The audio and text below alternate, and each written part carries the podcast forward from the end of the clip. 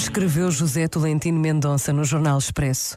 O advento torna-nos precursores porque nos incita a habitarmos criativa e corajosamente a fronteira de um futuro maior do que nós próprios.